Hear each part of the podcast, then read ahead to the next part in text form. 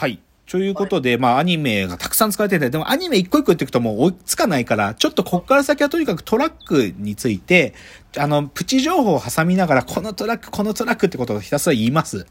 はい。じゃあ、四つ目のトラックが、あの、デニムスっていうバン、4人のバンドのゆるりゆらりっていう曲だね。洗い流してくれ、思いはループ、塵は積もって。って、まあ、この、この、ゆるりゆらり、流れに逆らい、泳いでアウトサイダーっていう、まあ、これね、大阪のね、大阪の堺市出身の4人組バンドですね。でもこれもね、本当にいいよね。アニメがうまく綺麗にさし挟まる。犬やしゃが入ったり、うるせえ奴らが入ったりとか、カウボーイビバップが入るとことか超かっこいい。があると。で、次がね、で、この次、5番目のトラックがね、僕正直これ知らなかった、このアーティスト。だけど、このトラック、この、いあの、ネオシティポップとかを見て、僕最大の発見、この人の大ファンになった。それ何かっていうと、ダイアラックっていうね、女の子バンドらしいんだけど、そのダイアラックの青春っていう、ある、カタカナで青春って書く曲があるの。眠い目こする昼下がりって、宿題テストは終わったよって。この歌、超かっこいいですよ。で、多分ね、この人たち、一般の R&B とかヒップホップファンの人たちも知らなかったと思う。なんでかっていうと、コメント欄見るのね、このダイアラックの青春っていう、こっちの YouTube のあの動画を見ると、その人たちのコメント欄には、シティポップから来た人ですとかよく書いてある。ネオシティポップとかから来ましたとかいっぱい書いてあるの。だから多分ネオシティポップとかを見て、この音楽を知った人って結構たくさんある。でもこれ超かっこいいこの歌。やばいよ。これぜひ聴いてほしいね。なんか僕は歌うってもいいんだけど、ちょっとうまく伝わらないからどんどん行こうか。じゃあ、6番目。これは別に説明そんな多く必要ないけど、岡本恵美のヒットナンバーですよ。で、これはもう、一番名盤の一個です。もう、ね、ね、シティポップの中の名盤の一つ。岡本恵美っていうのは、まあ、いろんな活動してるけど、重要なのはフレンズっていうバンドをやってたんだよね。や、まあや、今もやってるんだけど。まあ、夜にダンスとかで、まあ僕はね、実は岡本恵美の存在は、夜にダンスっていうこのフレンズっていうバンドの曲で初めて知ったんだけど、で、この岡本恵美のヒットナンバー、ヒットナンバーかけてよ、ヒットナンバー聞かせてよっていう、この曲は、まあ、あのね、EVISBEATS っていう、 EVISBEATS っていうのはもう、もう現代の最高のトラックメーカーの一人ね。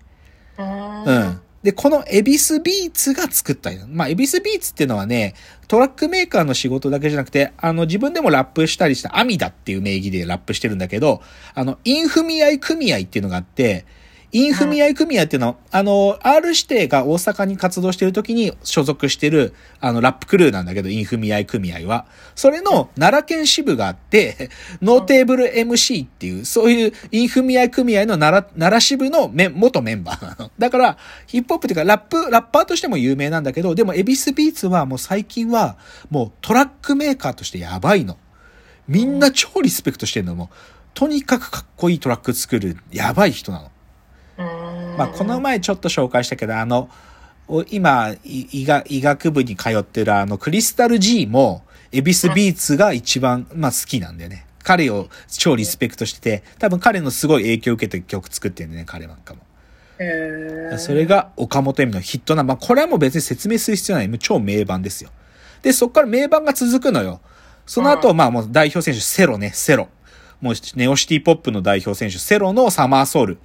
これはもう夏のアンセムですよ。アンセム。夏の一つのアンセムで、まあアンセムどころじゃなくてもうクラシックにまでなっちゃってるけど、えい、えい、えい、えいっていうこの、ベビーあの子を置いて一人きりっていうこういう感じで、サマソー、サマソー、えい、えい、えいっていう。でもこのさ、音楽が鳴る頃にはってとこで、エヴァンゲリオンのシンジ君が聴いてる、あのカセットテープがガチャって止まるとことかがね、アニメで差し挟まんだよね。最高やばいよ、これ。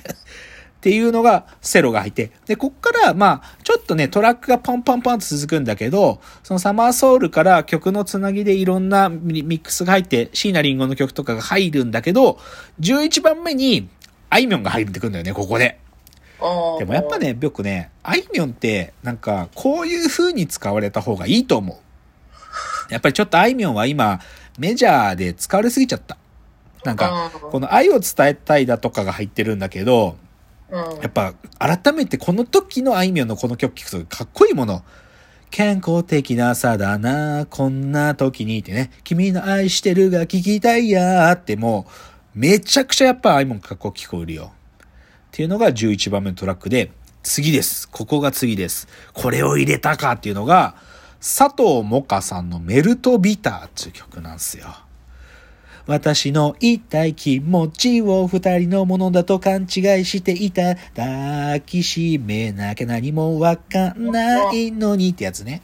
この佐藤も、まあ、これね、もう、み、去年みんなが聞いた、まあみんなとか音楽好きみんな聞いたけど、この佐藤萌歌さんのクールなところはね、岡山住んでんのよ。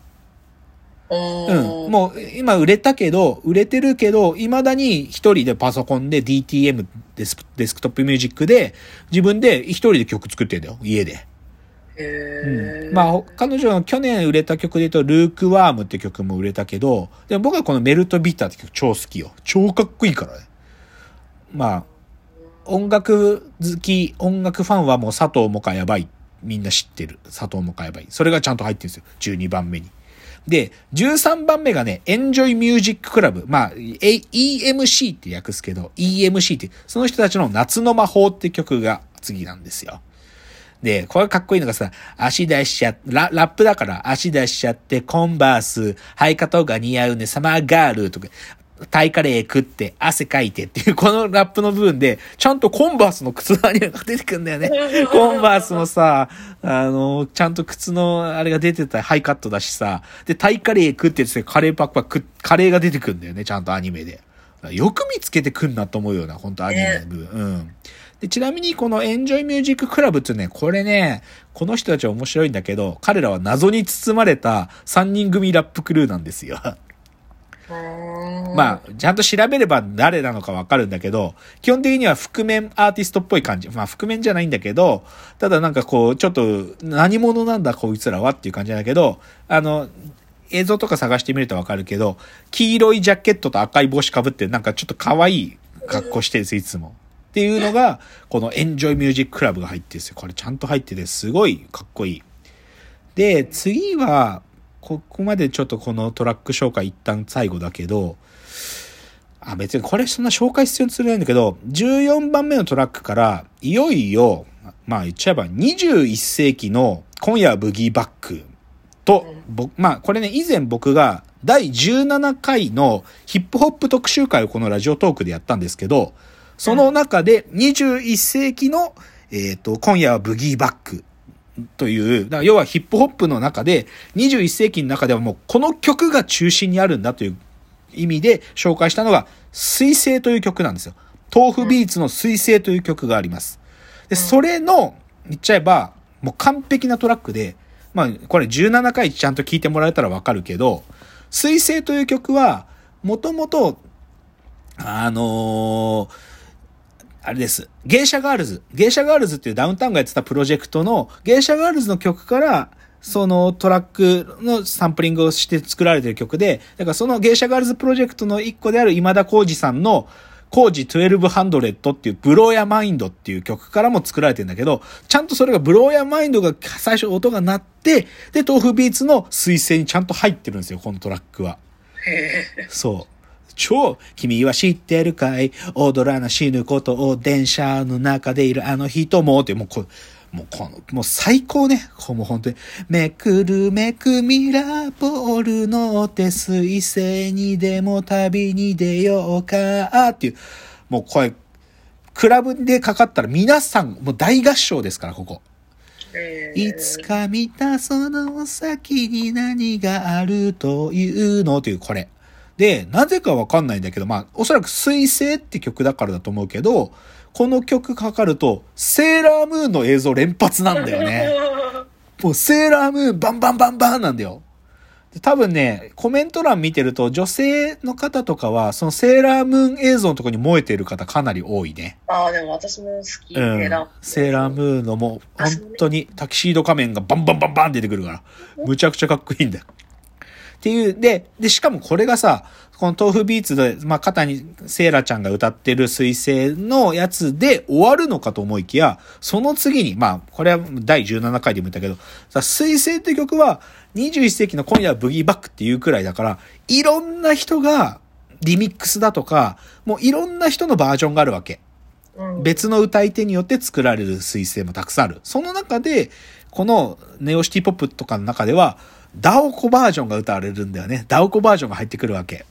うん気に、気になるボーイは今夜どっかに確かにパチパチ弾けた音明日には忘れちゃうかなっていうこれが入るわけ。で、このさ、パチパチってとことかさ、あの、アニメのやわらのさ、やわらがさ、パチパチってやってるところとかが超ハマってんだよね。マジですげえなと思うけど。で、 DAOKO バージョンの水星がかかった後に、この後で、最後、この17番目に、シーナリンゴの丸の内スタディスティックがかかるんだよ。 one, two, one, two、トゥドゥトゥパーパー、パーパーパーパーパーパーパーパーパーパーパーパーパーパーっていうやつがね。で、これはちゃんと理由があって、実は、その、 tofubeats も、もう、この椎名林檎の丸の内サディスティックを使った水星のリミックスバージョンっていうのを作ってるからなんだよ。そう、だから、ええことごとく、だからめちゃくちゃこの人音楽詳しいんだよ、もう。もう一個一個に理由がある。そう。成り立ちまで全部そうそう全部詳しいんだ。そう、ストーリーとかもちゃんと入って、かなんか作られてる。やばいんですよ。っていうので、ちょっと、トラックリスト紹介第2パート終わり。